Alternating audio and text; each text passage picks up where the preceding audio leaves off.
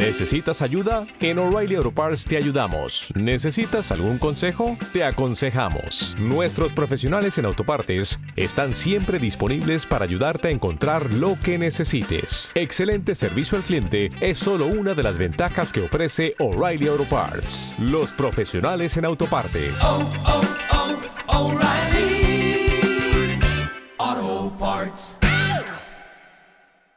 Para elegir eh, candidatos a la alcaldía en municipios de más de 20.000 habitantes serán cerradas a los militantes y se celebrarán el 19 de octubre o por menos de momento.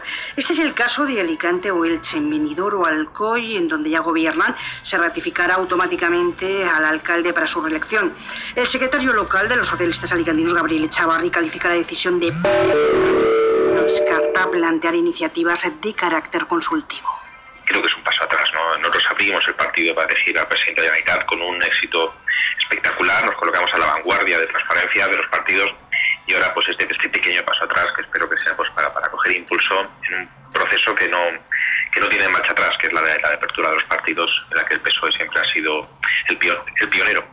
Y por su parte, el militante y precandidato a las primarias de Alicante, Fernando Fernández, propone que se defienda el sábado ante el Comité Federal que se permita hacer primarias abiertas en las localidades de la comunidad como procedimiento experimental. Que ofrezcamos la experiencia de la comunidad valenciana y que ofrezcamos las ciudades de la comunidad valenciana para hacer primarias abiertas eh, como procedimiento experimental para ver el funcionamiento de las mismas y para hacer un ejercicio de aproximación a la ciudadanía el sábado 13 de septiembre se convocará el proceso de primarias, que merece sin duda una reflexión. La columna de Carlos Arcaya.